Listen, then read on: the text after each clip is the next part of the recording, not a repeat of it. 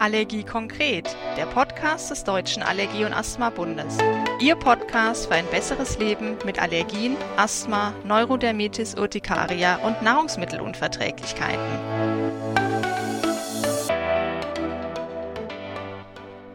Hallo und herzlich willkommen zu unserer neuen Podcast-Folge heute mit dem Thema Allergieprävention und der Frage, können wir Allergien vorbeugen?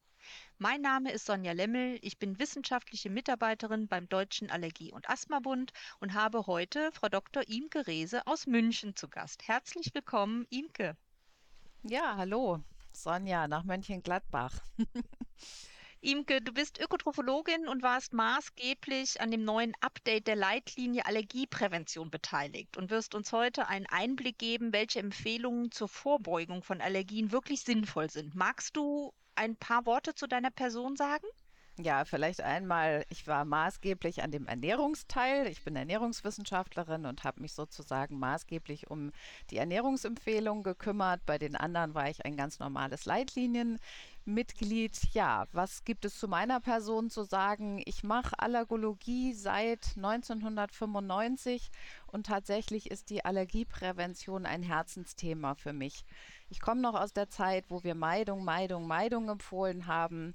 Und mich hat es immer fasziniert, was es für neue Erkenntnisse gibt. Und ich habe diesen ganzen Umschwung von Meidung zu Toleranzförderung tatsächlich aktiv mit angeschoben und finde das Thema nach wie vor sehr, sehr spannend.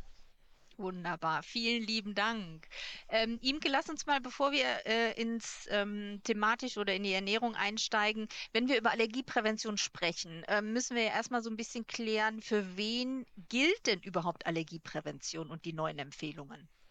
Ja, und auch da hat sich ganz viel verändert. Wir haben über Jahre Empfehlungen für Risikokinder gemacht und haben uns im Laufe der Zeit tatsächlich immer mehr dahin bewegt, dass es nur noch ganz wenige Empfehlungen gibt, die sich explizit an Risikofamilien richten, sprich an Familien, in denen schon Allergiker leben und ein, Neu ein Nachwuchs auf dem Weg ist. Ähm, inzwischen gelten eigentlich fast alle unsere Empfehlungen wirklich für alle. Das heißt, es ist viel klarer geworden, dass die Genetik sicherlich ein wichtiger Punkt ist, wenn es um Allergien geht, aber eben nicht der einzige. Und dass Umweltfaktoren, also alles, was um das Baby herum passiert, ähm, viel entscheidender sind. Und deshalb gehen unsere Empfehlungen heute an fast alle. Mhm. Ja, wunderbar. Fangen wir mal an ähm, bei der Schwangerschaft. Also was kann eine Schwangere tun, um möglichst Allergien oder um, um das Risiko, dass sich Allergien entwickelt bei ihrem Kind ähm, zu minimieren? Also das allererste, und das sage ich, glaube ich, nicht nur, weil ich Ernährungswissenschaftlerin bin, sondern wirklich, weil es ein wichtiger Punkt ist, ist eine eine vielfältige, eine ausgewogene Ernährung, nährstoffbedarfsdeckend, ein schwieriges Wort, heißt aber im Prinzip nichts anderes, dass ich nicht einfach nur esse, um satt zu werden, dass die Kalorien passen, sondern dass ich wirklich so esse, dass ähm, auch alle Mikronährstoffe, Vitamine, Mineralstoffe ausreichend gedeckt sind. Dabei geht es tatsächlich um Vielfalt im Sinne von einem breiten Angebot und da denken wir natürlich vor allen Dingen an Gemüse, Hülsenfrüchte, Milchprodukte, ähm, Fisch, Fleisch, Eier, wirklich alles, was ähm, der Tisch bei uns ähm, im Normalfall bereithält. Und da geht es wirklich darum, dass die Schwangere schon von ihrer Ernährung wirklich diese breite Vielfalt einerseits lebt. Andererseits ist immer auch so ein Thema das Körpergewicht. Und hier soll es nicht um eine Überernährung gehen, sondern letztlich um eine ja, angepasste Ernährung, die kein Übergewicht fördert und damit nicht nur die Schwangere, sondern auch das werdende Leben optimal für die Zukunft ähm, ausstattet. Mhm, wunderbar. Ähm, jetzt ist es ja so, in der Leitlinie gibt es ja verschiedene Themenschwerpunkte und wir fangen mal mit dem Themenschwerpunkt Ernährung an. Ähm, welchen Stellenwert hat denn die Ernährung in dem neuen Update? Ja, wenn man sich einfach mal die Leitlinie anguckt, muss man sagen, dass rein vom Umfang der Leitlinie die Ernährung offenbar wirklich ein ganz zentraler Punkt ist, weil der überwiegende Teil äh, nicht nur der Empfehlung, sondern auch des Hintergrundtextes sind tatsächlich Ernährungsempfehlungen. Ähm, und das ist ja auch nicht verwunderlich, denn Ernährung ist etwas, mit dem wir wahrscheinlich ganz maßgeblich in die Immunentwicklung eingreifen. Und ähm, außerdem ist es ein Punkt, den wir auch aktiv verändern können. Ich kann ähm, wesentlich schlechter verändern, ob ich an einer viel befahrenen Straße wohne. Dazu müssen auch die finanziellen Mittel da sein. Aber Ernährung ist etwas, was ich ähm, relativ gut als Familie eben auch beeinflussen kann. Und deshalb steht Ernährung in dieser Leitlinie wirklich an zentraler Stelle. Mhm. Ähm, dann lass uns doch jetzt mal genau in das Thema auch reingehen. Wir haben ja früher, also ganz früher immer gesagt, meiden, ne, die Hauptallergieauslöser wie die Milch, Ei, Fisch etc. Und da gibt es ja seit vielen, vielen Jahren eine deutliche Veränderung. Ähm, vielleicht kannst du hier nochmal die wichtigsten Änderungen in dem neuen Update gerade in Bezug auf dieses Vermeiden von Allergieauslösern erläutern. Also was das Vermeiden angeht, ist es letztlich nur eine Wiederholung des letzten Updates und dem davor, dass inzwischen ganz klar ist, dass Meidung keine Option ist. Ich, ich meide vorbeugend ähm, gar nichts mehr auf Ernährungsseite. Im Gegenteil, es spricht ganz viel dafür, eine Konfrontation, also eine Auseinandersetzung des Körpers mit der Umwelt möglich zu machen und dazu gehört eben auch die Ernährung wenn ich die Empfehlung so überblicke, glaube ich, gilt die Meidung tatsächlich noch für Tabakrauch. Ähm, ja, das ist so das Wichtigste, was mir an, an Themen einfällt, wo wir tatsächlich noch auf Meidung gehen. Und das ist natürlich ein Schadstoff und von daher ist es auch kein Wunder, dass wir hier Meidung empfehlen. Aber was die Ernährung angeht, hat sich äh, das Pendel wirklich von der einen zur anderen Seite geschwenkt und heute empfehlen wir Auseinandersetzung und das heißt möglichst breite Vielfalt auch schon im Säuglingsalter anbieten. Mhm. Und soll man jetzt hier ganz gezielt Lebensmittel speziell früh einführen oder gibt es irgendeinen Richt Richtwert? Also grundsätzlich muss man erstmal sagen, dass unsere allgemeinen Empfehlungen für die Säuglingsernährung erstmal nicht angetastet werden. Also wir empfehlen ja mindestens vier Monate, aber so ähm, zu, vollständig zu stillen und danach auch was die Bereitschaft des Säuglings angeht, mit der Beikost anzufangen. Ob das jetzt direkt Anfang des fünften ist oder der Säugling erst Mitte des fünften oder Ende des fünften soweit ist, Darauf fokussieren wir in dieser Leitlinie nicht mehr, sondern haben uns den allgemeinen Empfehlungen ähm, mit Beginn des fünften, spätestens mit Beginn des siebten Lebensmonats mit der Beikost anzufangen. Und das ist auch tatsächlich nach wie vor die Grundlage. Wir fangen mit einem Gemüse, Kartoffel, Fleischbrei an. Das ist der erste Brei. Der zweite Brei ist ein Milchgetreidebrei, in dem wir tatsächlich neuerdings empfehlen, dass man statt Milch auch Naturjoghurt einsetzen könnte. Und der letzte Brei ist ein Obstgetreidebrei, ähm, der wirklich auf der Basis eines wässrigen Getreidebreis mit Obst äh, gegeben werden sollte. Und daran wird auch sozusagen nicht getastet. Darüber hinaus haben wir in dieser Leitlinie tatsächlich zwei Empfehlungen zur gezielten Einführung und zwar von ähm, Auslösern kleinkindlicher Nahrungsmittelallergien, die bisher in der Beikost nicht berücksichtigt wurden. Also wenn ich eben die Breie aufgezählt habe, dann hat man ja Milch als auch einen häufigen Auslöser sowieso ganz klar in die Beikost auch schon seit vielen Jahren integriert und dort aus allergischer Sicht nie gesagt, Milch darf nicht eingeführt werden.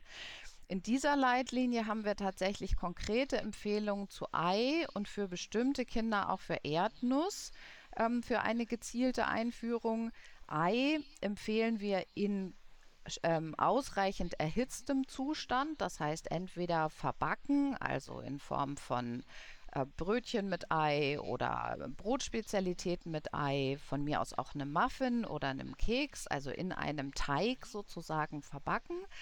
Ähm, das empfehlen wir tatsächlich im Rahmen der Beikost mit aufzunehmen, ohne einen bestimmten Lebensmonat ähm, damit zu verbinden. Das heißt einfach, ähm, ja, man wird sicherlich nicht mit dem ersten Brei anfangen, auch Ei zu geben, aber nach und nach, wenn das Kind eben auch mal zwischendurch irgendwas in die Hand gedrückt kriegt, dann darf das eben eihaltig sein und sollte, sobald man mit Ei angefangen hat, auch regelmäßig gegeben werden. Nicht empfohlen wird Rührei und jede Form von wenig erhitztem Ei. Das versuchen wir möglichst aus dem ersten Lebensjahr wirklich noch rauszuhalten.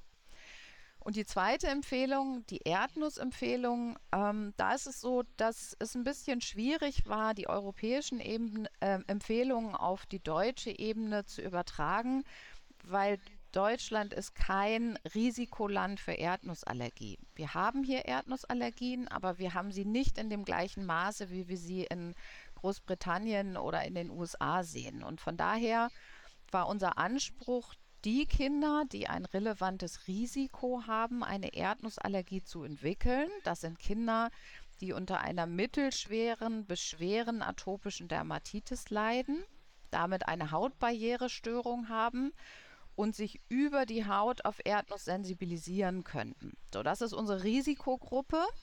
Kinder mit mittelschwerer bis schwerer atopischer Dermatitis.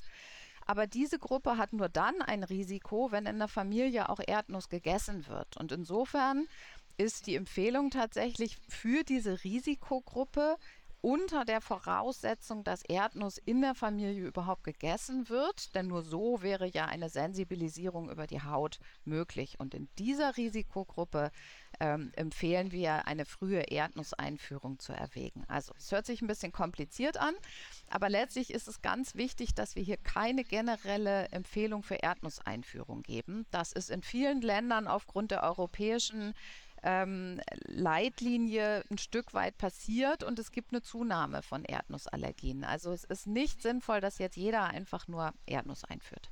Mhm. Ähm, was machen wir mit dem Fisch, Imke? Fisch ist ja gesund, also auch für unsere äh, Kinder. Ähm, wie sollen wir hier mit der Einführung verfahren? ganz normal, wie wir das die letzten Jahre auch schon machen. Der erste Brei ähm, enthält ja, wie gesagt, Gemüse, Kartoffel, Fleisch und das kann ein bis zweimal die Woche durch Fisch ersetzt werden. Also Fisch ist nicht mehr explizit herausgehoben als einzuführendes Nahrungsmittel, sondern ist inzwischen so weit eigentlich übergegangen in die normale Beikost, dass wir ohne Probleme Gläschen mit Fisch ähm, tatsächlich auch in den in Regalen finden und die sollen auch ganz normal eingeführt werden. Aber nicht mehr vor diesem Hintergrund, das müssen wir jetzt in großer Menge oder zu einem bestimmten Zeitpunkt einführen, sondern Fisch ist einfach eins von vielen Nahrungsmitteln, was in der Beikost gegeben wird. Mhm. Ähm, jetzt hatten wir, hast du ja zu einzelnen Lebensmitteln was gesagt. Wie ist denn das jetzt mit den allgemeinen Empfehlungen? Also ich habe immer noch so ein bisschen im Kopf und das hört man auch, wenn, wenn wir ähm, Patienten oder Familien am Telefon haben, ja, ähm, die Lebensmittel äh, eins in der Woche ähm, einführen, also schön vorsichtig. Ähm, kannst du da noch was zu sagen?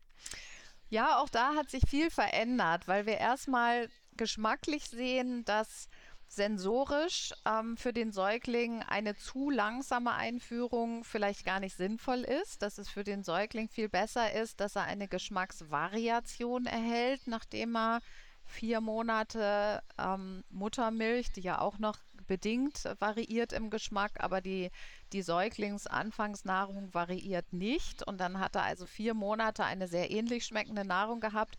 Und mit der Beikosteinführung geht es letztlich darum, nicht nur ja, schlechter verdauliche Nahrungsmittel, also Ballaststoffe mit in den Körper zu bringen, damit das ganze Mikrobiom zu beeinflussen, also die, die Darmbakterien günstig zu beeinflussen, sondern es geht auch darum, wirklich die Geschmacksentwicklung des Säuglings breit aufzustellen, ähm, und ähm, dafür zu sorgen, dass eben relativ schnell schon eine gewisse Vielfalt im Essen da ist. Das muss man jetzt auch nicht übertreiben. Es geht nicht darum, dass 20 neue Gemüsesorten da reinkommen. Aber es geht eben auch nicht mehr um den Ansatz, ganz langsam einmal pro Woche ein neues Lebensmittel bei, bei, diesem Ansatz hat man ja, ich sag mal, innerhalb eines Monats gerade mal den ersten Brei komplett aufbauen können. Mhm, ja, ähm, ich würde gerne nochmal das Thema Milchalternativen ansprechen, weil wir ja immer mehr Familien haben, die auch äh, in die vegane oder vegetarische Richtung gehen.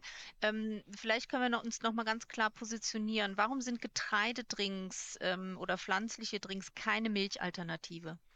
Das ist ein ganz wichtiges Thema, was wir auch in dieser Leitlinie tatsächlich aufgegriffen haben ähm, die Vorstellung, dass ich mit einem Reisdrink, einem Haferdrink sozusagen Milch ersetzen könnte, ist äh, tatsächlich nicht korrekt, weil vom, ähm, von der Zusammensetzung dieser Drinks sind sie überhaupt nicht mit Milch vergleichbar und es steht in der Leitlinie auch ganz konkret drin, dass diese pflanzenbasierten Drinks kein äh, Milchersatz darstellen.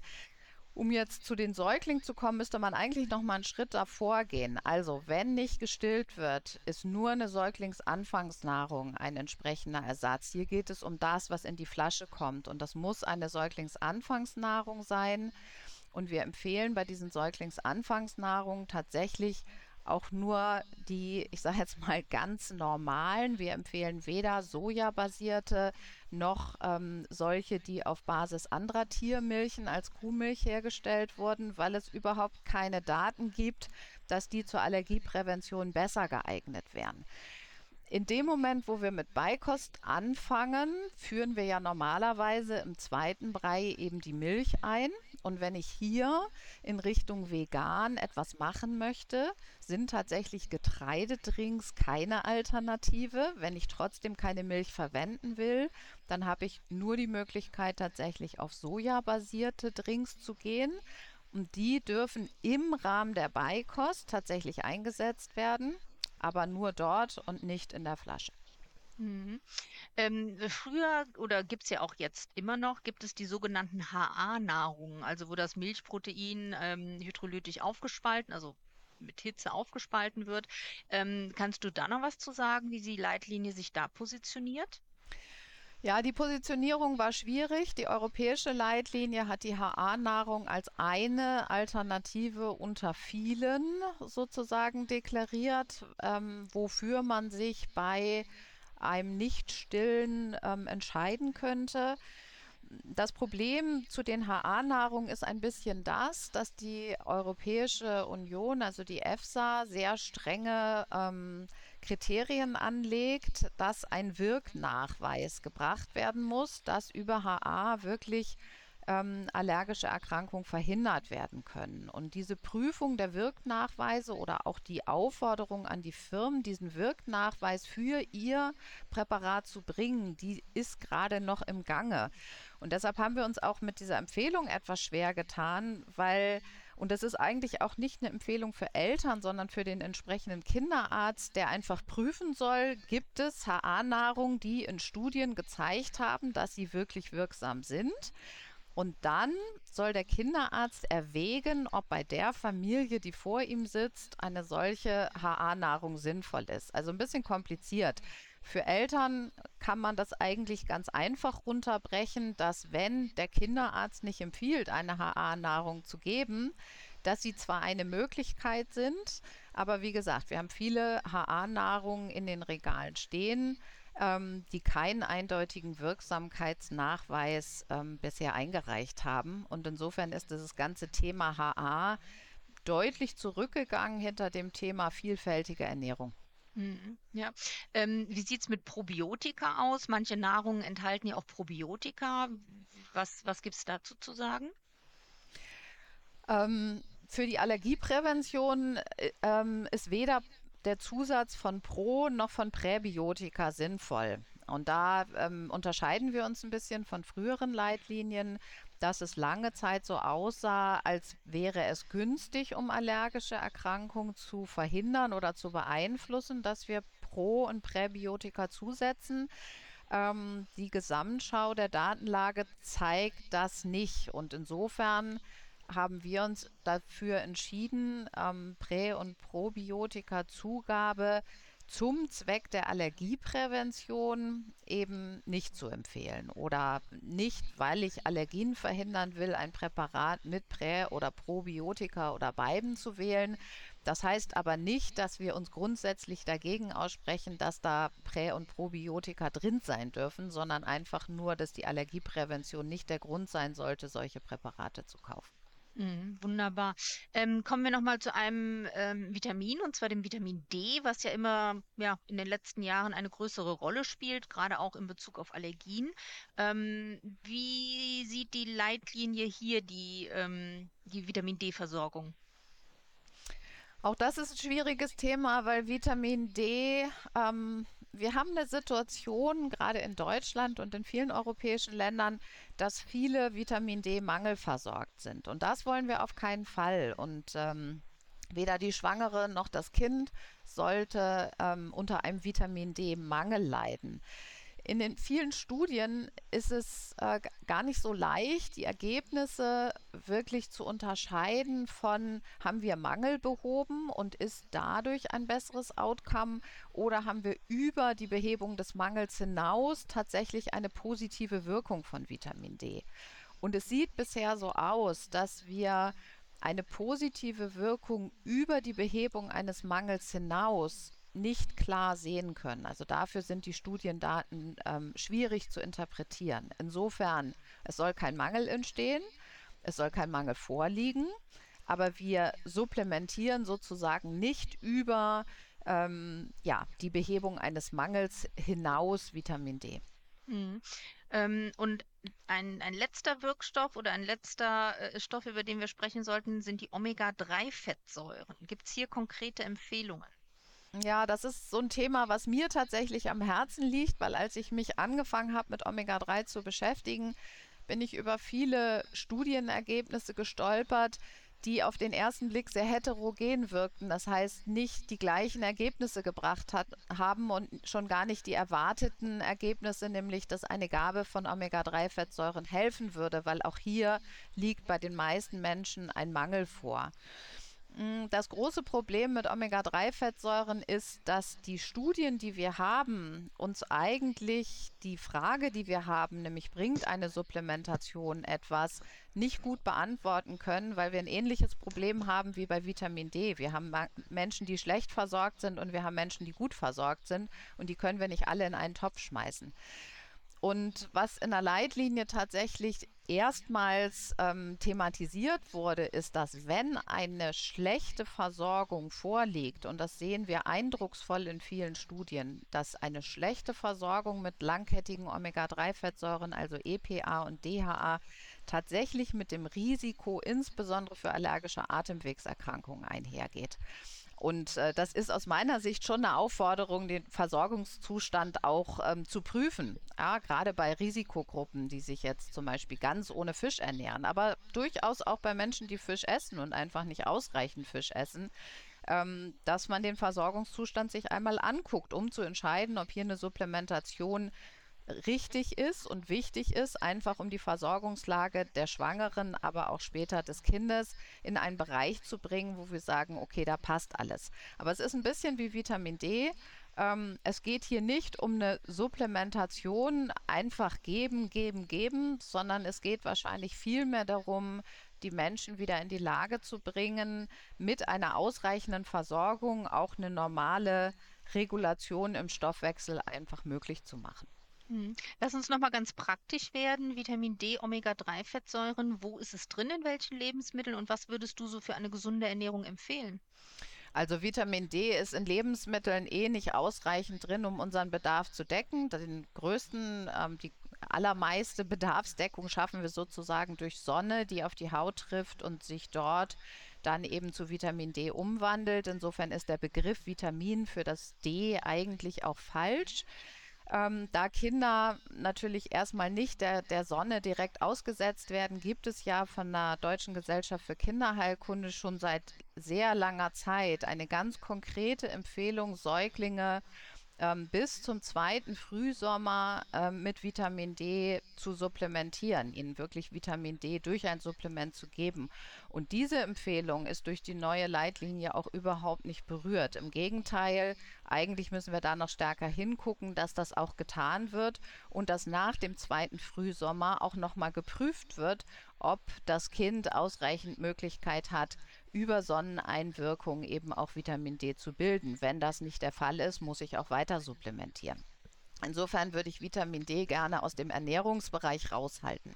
Bei den Omega-3-Fettsäuren ist es, ähm, sind vor allen Dingen Fische, ähm, also sozusagen alles, was aus dem Wasser kommt oder vielleicht auch eher was freilebend ist ähm, hat äh, ho hohe Anteile von langkettigen Omega-3-Fettsäuren. Und wir sehen eben auch bei, bei Kühen zum Beispiel, die hier in Bayern, ich komme ja aus München, tatsächlich im Sommer auf die Alm getrieben werden, also sich bewegen, frische Kräuter essen, dass auch die tatsächlich langkettige Omega-3-Fettsäuren sowohl in ihrer Milch als auch in ihrem Fleisch aufweisen. Leider hm, haben die allermeisten Tiere bei uns in Deutschland nicht die Bewegung und auch nicht die Freilebigkeit, dass wir ausreichend hohe Werte finden. Insofern ist für uns Fisch nach wie vor das wichtigste Lebensmittel, was Omega-3 enthält.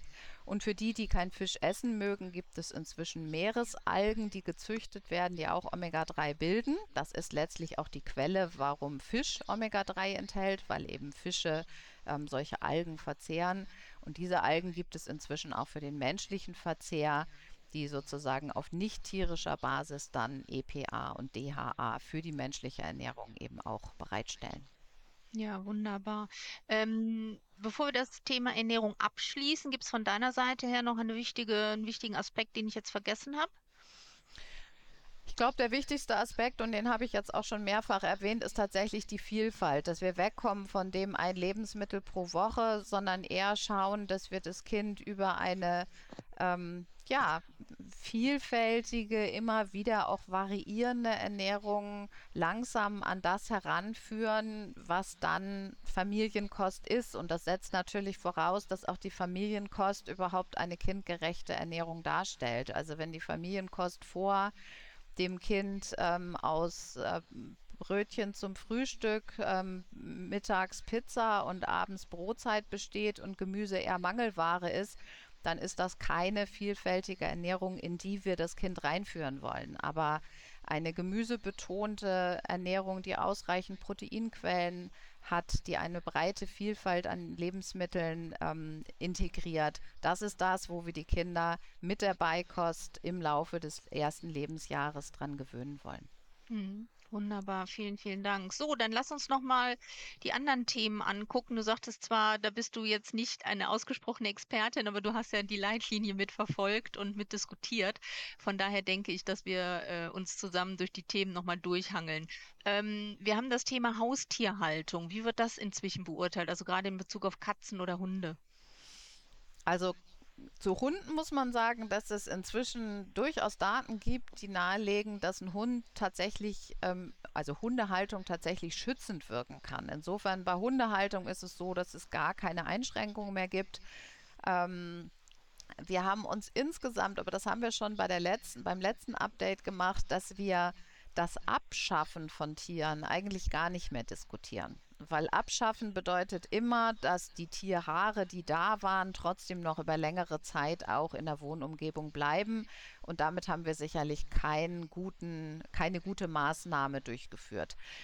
Was nach wie vor diskutiert wird, wie weit Allergikerfamilien sich Tiere anschaffen sollten. Und da ist es so, dass wir sagen, in den Nicht-Allergikerfamilien, die können Tiere anschaffen ohne jede Einschränkung. In Familien, in denen Allergiker leben oder das Kind, was auf die Welt gekommen ist, frühzeitig an einer atopischen Dermatitis leidet und damit wieder eine, eine gestörte Hautbarriere hat und eine Sensibilisierung über die Haut möglich wäre. Bei diesen Familien empfehlen wir keine Katze und auch ja, im Prinzip keine Katze anzuschaffen, wobei wir diese Empfehlung für die Katze im Prinzip auf andere Kleintiere ausweiten. Ausgenommen aus der Empfehlung ist wirklich nur der Hund. Mhm. Ja, jetzt haben wir ja noch andere Hausbewohner, die wir äh, nicht so gerne haben. Und zwar sind das die kleinen Hausstaubmilben, die Krabbeltierchen, die ja jeder von uns hat. Ähm, wie sieht das da aus? Können wir irgendwelche Maßnahmen ergreifen? Lüften. Ähm, heizen, also sozusagen für ein gutes Raumluftklima sorgen, das ist das A und O und darum geht es auch. Es geht nicht darum, jetzt vorbeugend schon Encasings, also ähm, Milbendichte ähm, oder Milbenkotdichte Überzüge drauf zu tun. Das, ist, äh, das sind Strategien im Sinne, wenn eine Milbenallergie schon da ist. Aber was wirklich entscheidend ist, dass ein regelmäßiges Lüften stattfindet, dass das Raumklima tatsächlich gut gehalten wird, dass es in dem ähm, Zuge eben auch nicht zu einer Schimmelpilzbildung kommt. Also lüften, heizen, für ein gutes Raumluftklima sorgen, das ist das, was wir empfehlen. Ja, und da gehört natürlich auch zu, das hattest du eingangs schon gesagt, dass wir natürlich ähm, den Tabakrauch aus der Wohnung raushalten. Auf jeden Fall. Und zwar richtig, also mit einem Bein in der Wohnung, mit dem anderen Bein auf dem Balkon und sagen, ich rauche ja nach draußen. Ähm, also wenn man das nicht schafft, aufzuhören zu rauchen, dann sollte wirklich das Rauchen außerhalb der Wohnung stattfinden und auch alles dafür getan werden, dass man den Rauch nicht mit reinträgt. Mhm. Ähm, es gibt ja noch andere Luftschadstoffe. Ähm, ich denke, das ist wirklich auch eine Aufgabe für die Politik. Also wir wissen, dass Stickoxide, Ozon oder auch Feinstaub ein höheres Asthmarisiko mit sich bringt. Und ähm, ich glaube, die Autoren der Leitlinie sprechen sich hier wirklich ganz klar für den Erlass von entsprechenden Verordnungen aus. Auf jeden Fall. Das kann gar nicht in die Haut des Ein äh, in die, in die ähm, also das kann nicht Aufgabe des Einzelnen sein. Ich habe das eingangs erwähnt, die Familie, die an einer viel ähm, befahrenen Straße wohnt, ähm, der kann im Prinzip ja nicht zugemutet worden, ihre, äh, werden, ihre Wohnung zu wechseln. Das ist ja nicht ohne weiteres möglich.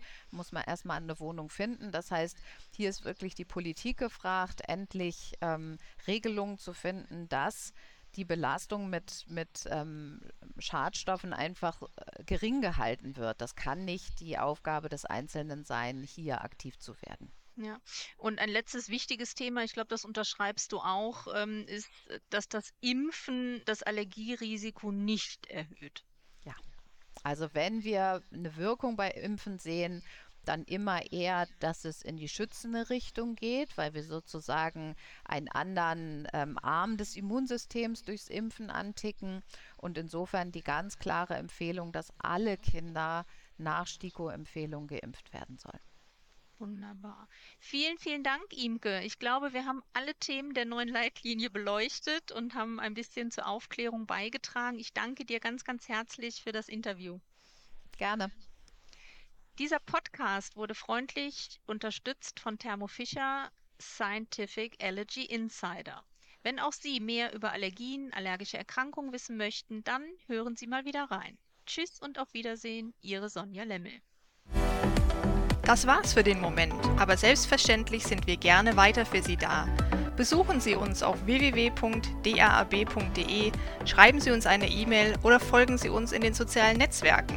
Bis bald, Ihr Allergie-Konkret-Team des Deutschen Allergie- und Asthma-Bundes.